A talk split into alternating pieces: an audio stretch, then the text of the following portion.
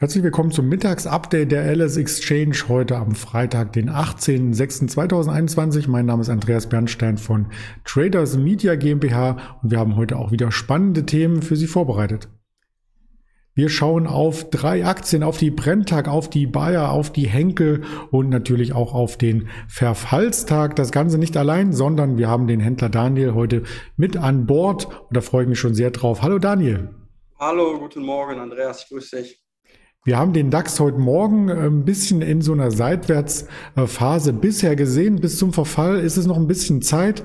Ähm, da kommt er irgendwie nicht richtig in die Pushen oder ist da schon alles gelaufen? Was denkst du zum heutigen Tag? Ja, ist richtig. Also wir haben einen relativ ruhigen Wochenausklang. Bis jetzt muss man sagen. Wir haben ja jetzt erst um Viertel nach elf. Ähm, der Verfall findet ja im DAX dann erst um 13 Uhr statt. Aber tatsächlich, also sowohl für einen Freitag als auch für einen großen Verfallstermin ist es bis jetzt sehr überschaubar und auch sehr dünn von den Umsätzen. Aber wer weiß, wir haben ja noch äh, gute, knappe zwei Stunden Zeit. Vielleicht kommt noch mal ein bisschen Schwung rein in den Markt. Mhm. Der Markt sucht ja auch äh, nach weiteren Impulsen. Die FED ist durch, die EZB ist durch. Und wenn man mittelfristig auf das Chartbild äh, schaut, so werden die Kerzen auch vorrangig äh, kleiner, wobei es ja immer mal wieder neue Verlaufshochs und Allzeithochs damit gibt. Aber der Markt traut sich nicht so richtig explosiv nach oben zu gehen, aber auch nicht ähm, einzubrechen. Also Bullen und Bären halten sich sozusagen die Klinke in der Hand. Auf welchen Impuls wartet man denn, dass der Sommer vorbeigeht? Das ist eine sehr gute, sehr, sehr gute Frage, muss ich sagen, und gibt auch nicht die Antwort von meiner Seite darauf. Ähm, wir sehen es ja jetzt schon seit ein paar Tagen beziehungsweise seit Wochen, gerade im DAX. Wir sind in einer Seitwärts-Range. Ähm, man hat gedacht, oder ich persönlich, äh, als die FED am Mittwoch gesprochen hat, man hat ja immer dieses große Thema Zinsen, Inflationssorgen. Ich habe gedacht, es sorgt vielleicht für ein bisschen mehr Schwung auch am Aktienmarkt, aber man muss sagen, diese Äußerungen der FED, äh, was die Zukunft des Anleihekaufsprogramms und der Zinsen betrifft, hat die Börse äh, ganz gut verdaut. Und nicht nur die Börse, sondern auch gerade da explizit die Technologiebörse, die Nasdaq. Äh, die ist ja auch auf einem, du hast glaube ich heute Morgen gehabt im, im Video, ist auf einem Hoch. Äh, das hatte ich so nicht vermutet. Ähm, ja, also wie gesagt, man kann sagen, relative Stärke im Moment, ähm, aber gerade im DAX, um darauf zurückzukommen, ähm, ja, suchen wir im Moment nach neuen Impulsen. Ich kann dir aktuell nicht sagen, was fehlt oder was wir brauchen. Aber solange wir da in einer, in einer äh, 200, 300 Punkte Range sind, äh, glaube ich, können wir ganz gut mit leben, wenn wir da mal so zurückblicken äh, auf die letzten Monate. Ich glaube, der Markt ist in einer guten und in einer recht stabilen Verfassung im Moment. Ich habe mir das ein bisschen so erklärt. Zum einen habe ich VWL-Bücher im Regal und habe BWL studiert. Also ähm, habe ich mir das so zusammengereimt, dass wenn die Inflation steigt, die Anleger natürlich die Inflation ausgleichen möchten. Sie wissen, dass es am Aktienmarkt möglich ist, aber nur mit Werten, die auch eine ordentliche Rendite abwerfen. Deswegen der Dow Jones ein bisschen leichter die letzten Tage, der Nasdaq ein bisschen stärker, weil eben so eine Amazon, Microsoft, Facebook, die werfen noch Rendite ab. Ja, richtig, ganz genau. Die, die werfen noch eine Rendite ab. Ähm, aber auch da, also wie gesagt, ist jetzt ein, äh, eine Momentaufnahme, würde ich mal sagen. Wir haben auch andere Tage äh, erlebt, auch gerade bei den Aktien, die du gerade angesprochen hast. Ne? Da, ich, ich möchte mal da so dran erinnern, Technologieblase, solche Wörter sind dann schon gefallen. Also es kann sowohl nach oben als auch unten relativ schnell gehen. Und ähm, ja, ich habe heute Morgen noch kurz auf das äh, Wohler-Barometer, auf den Index geguckt. Der ist jetzt, glaube ich, seit Monaten auf dem niedrigsten Stand bei, bei 20 Punkten. Äh, das ist ja auch eine Aussagekraft. Ne? Also die ist so ein bisschen raus. Wohler sieht man halt, wie gesagt, bei Einzeltiteln, ähm, egal ob jetzt bei, bei Impfstofffirmen äh, oder bei den viel erwähnten AMCs und GameStops. Da sieht man noch eine sehr hohe Wohler im Markt allgemein äh, im Moment sehr dürftig. Mhm. Dann kann es auch an der Mixtur liegen für den Markt und das ist die Überleitung zum nächsten ähm, Thema zu Chemie. Chemie ist weiter gefragt, also auch wenn die Wirtschaft weiter anzieht und da gab es von Brenntag eine ordentliche und positive News. Genau, man hat sich gestern Abend zu Wort gemeldet, man hebt die operative Jahresprognose an für 2021. Die Geschäfte laufen sehr gut.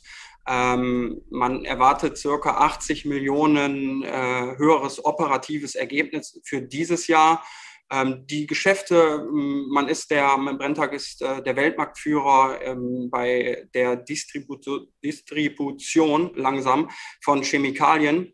Ähm, und man hat Kundengruppen äh, aus unterschiedlichen Branchen, aus der Farbindustrie, aus der Automobilindustrie, aus Kosmetik und Pharma. Und das ist ja auch ein Zeichen für die anderen Branchen.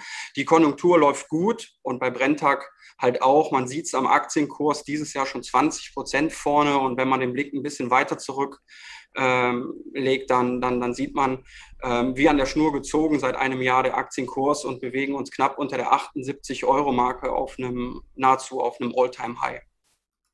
Apropos Chemie, und du hast ja vorhin auch erwähnt, die Impfstoffhersteller, da gibt es noch ein bisschen mehr Volatilität. Wir berichteten gestern ausführlich über den Kurseinbruch bei CureVac und mit CureVac in Zusammenhang stand ja auch die Bayer und nun hatte ich gelesen im Kölner Anzeiger war das, glaube ich, dass die Impfstoffproduktion auf der Kippe steht, logischerweise, wenn es keine Zulassung gibt, aber Bayer hält dennoch an der Kooperation fest. Warum? Genau, Bayer hält erstmal fest. Ja, ich würde einfach sagen, warum? Ähm, weil es ist im Moment noch zu früh. Also wenn ich da ähm, Stimmen aus dem Hause CureVac äh, lese und höre, ähm, ist es ja jetzt die erste Studie gewesen. In zwei bis drei Wochen sollen weitere Daten folgen und so lange müssen wir zumindest noch mal abwarten, wie die endgültigen Daten dann halt ausfallen. Ähm, ja, deswegen glaube ich, ist es einfach zu früh und ähm, so schnell äh, beendet man ja auch keine Kooperation. Ähm, wie gesagt, da muss man einfach mal abwarten, was die nächsten drei Wochen bringen. Und ich würde äh, auch noch sagen, im Großen und Ganzen, klar, äh, es wirft nicht so ein ganz äh, positives Licht jetzt auch gerade auf Bayer.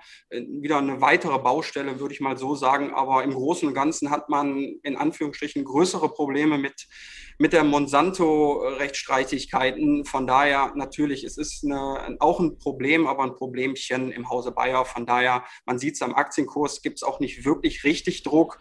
Ähm, ist ein bisschen, ein bisschen leichter gewesen, auch gestern und heute, aber im Großen und Ganzen ähm, hält sich das Kurs Minus da doch tatsächlich in Grenzen. Ja, da gibt es tatsächlich Werte, die mehr unter Druck geraten sind. Einen möchten wir heute auch nochmal herauspicken aus dem DAX. Das Schlusslicht heute.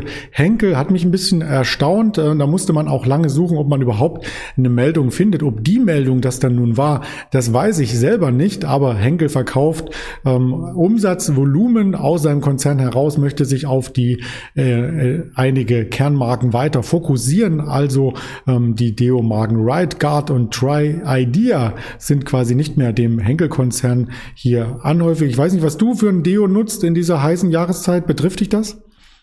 Mich betrifft das nicht. Die Frage ist auch, ähm, betrifft das die Henkel, beziehungsweise betrifft das die Henkel in so einem Maße, dass sie tatsächlich heute in der Spitze bis zu drei, dreieinhalb Prozent verliert?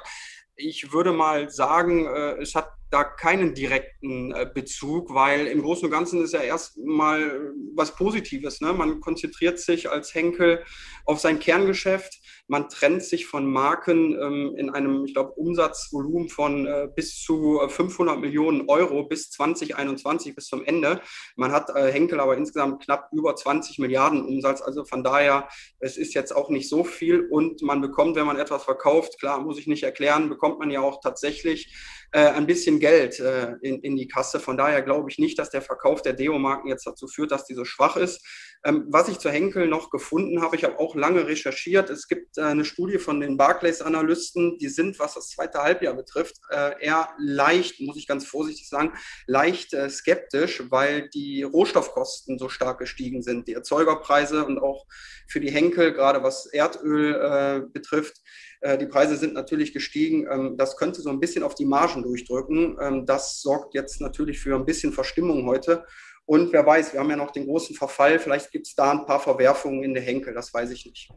Ja, das muss man vielleicht auch noch dazu sagen. Eingangs hatten wir erwähnt, dass natürlich am Future-Markt hier für den Stocks um 12 Uhr und für den DAX um 13 Uhr, MDAX, TechDAX kurz danach, danach ähm, die entsprechenden Instrumente im Fokus der Trader stehen, aber auch für die Aktien, denn die Aktienoptionen, die verfallen ja auch und zwar 17.30 Uhr. Also es könnte durchaus sein, dass hier auch die ein oder andere Hexe oder der Hexer, wir wollen das mal schön durchgendern, hier auch noch eine Rolle mitspielt. Was noch eine Rolle spielt, ist natürlich auch auch das Format ähm, fürs Wochenende. Vielleicht können wir da nochmal drauf eingehen, was sich am Verfall ereignet hat. Das wird am Freitag wieder aufgezeichnet und am Samstag ausgestrahlt. Da darf ich Sie schon mal drauf aufmerksam machen auf den Kanälen YouTube, Twitter, Instagram, Facebook, den Hinweis zu lesen oder das Ganze sich anzuhören auf Spotify, Deezer und Apple Podcast. Und damit entlasse ich dich mal lieber wieder ins Handelsbüro, ehe es mit den Hexen richtig losgeht und wünsche dir danach ein schönes Wochenende. wünsche ich dir auch. Vielen Dank. Bis zum nächsten Mal. Mach's gut. Danke. Bis bald an alle Zuschauer.